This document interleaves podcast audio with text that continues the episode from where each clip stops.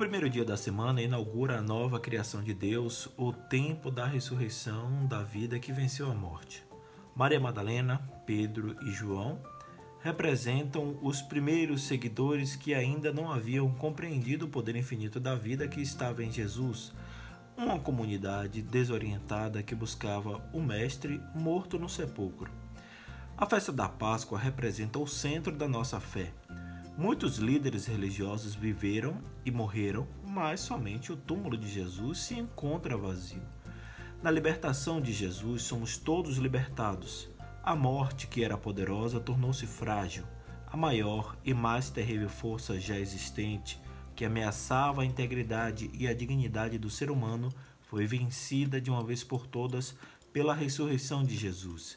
Eu sou Fábio Cristiano e o Santo do Dia, neste domingo 12 de abril, faz uma reflexão sobre o Evangelho da Liturgia da Páscoa do Senhor, baseado nos roteiros homiléticos da revista Vida Pastoral, escrito pelo doutor em teologia Luiz Alexandre Solano Rossi e do padre Paulo Basaglia. João capítulo 20, versículos de 1 a 9 é o evangelho deste dia. Sejam bem-vindos ao domingo, dia do Senhor.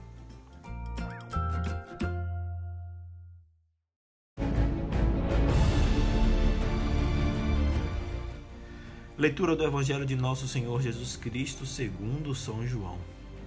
No primeiro dia da semana, Maria Madalena foi ao túmulo de Jesus bem de madrugada, quando ainda estava escuro, e viu que a pedra tinha sido retirada do túmulo. Então ela saiu correndo e foi encontrar Simão, Pedro e o outro discípulo, aquele que Jesus amava, e lhes disse: Tiraram o Senhor do túmulo e não sabemos onde o colocaram.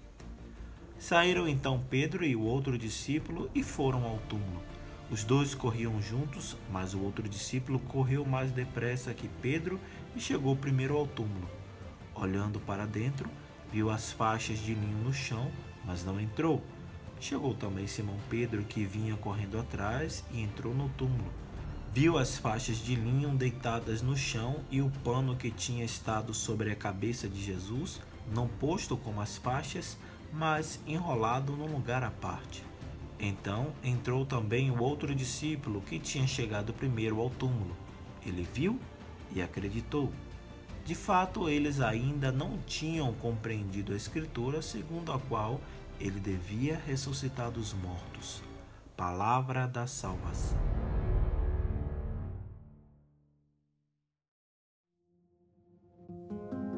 A Páscoa cristã representa um novo êxodo, uma nova passagem na qual Deus deseja fazer que as pessoas saiam do país da escravidão e caminhem em direção à liberdade.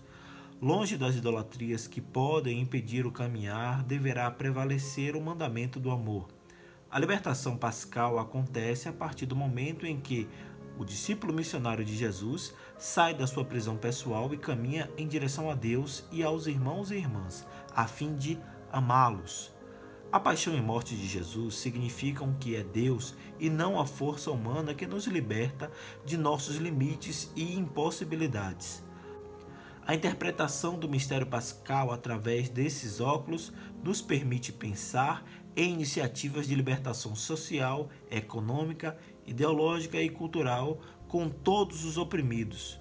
Os cristãos, ao vivenciarem o programa de libertação presente na Páscoa, passam a colaborar com todos os que recusam o triunfo do ódio. Por ser puro dom de Deus, a ressurreição preserva o ideal da libertação de todas as armadilhas que tentam prejudicar o ser humano.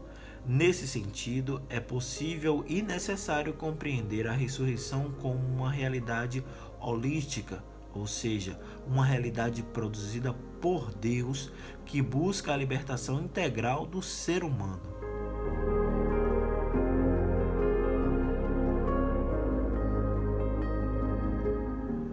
Uma cena com características curiosas.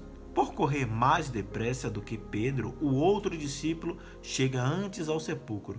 Esse discípulo, que queria ver Jesus, viu e creu conforme o evangelista. Todo o evangelho de João concede a esse amigo de Jesus certa preeminência em relação a Simão Pedro. Na manhã da Páscoa, é exatamente ele que tem a esplêndida intuição da fé no ressuscitado uma fé libertadora que se apresentava também como um presente do Deus vivo. Com a notícia do túmulo vazio, Pedro e o outro discípulo saem em desabalada carreira. Quem ama sai correndo em direção ao amado. Ao chegar ao túmulo e vê-lo vazio, o discípulo sem nome espera a chegada do seu companheiro. Ele não se considera superior a Pedro, é paciente e espera. Podemos muito bem compreender, porém, que somente aquele que mais ama consegue ver coisas que os outros não veem. Através dos olhos deste discípulo, podemos ver que Jesus está vivo.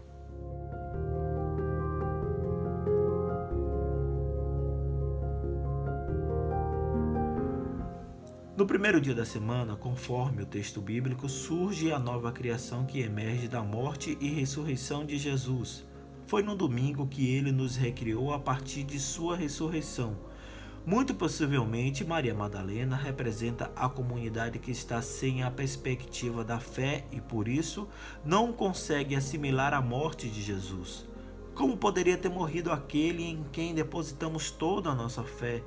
Ao olhar para o túmulo, ela pensava que ali Deus havia atingido seu limite, um lugar que ficaria permanentemente marcado no imaginário do povo como o local do fracasso de Deus. Todavia, ela busca algo para preencher o vazio de seu coração, anseia por vida, dignidade e amor.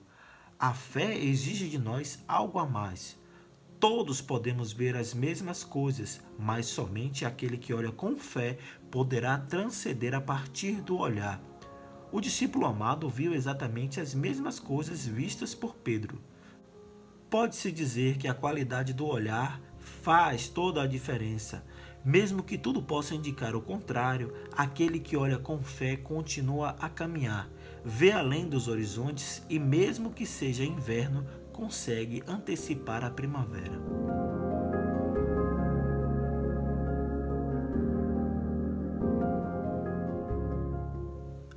As atitudes de Pedro e Cornélio muitas vezes ressurgem nos comportamentos de cristãos que, não raro, se apresentam como intolerantes e com o desejo de separar as pessoas cultivam preconceitos contra tudo o que é diferente do próprio pensamento e imaginação, e por conta disso, em vez de buscarem a aproximação com as pessoas, acabam por promover o afastamento. Como evangelizar nesse caso? Numa sociedade onde os melhores são diferenciados dos piores, os maiores diferenciados dos menores, Jesus demonstra que o ser humano é muito mais importante do que a possibilidade da divisão Quais seriam as práticas evangélicas que nos levariam a viver unidos e não desunidos?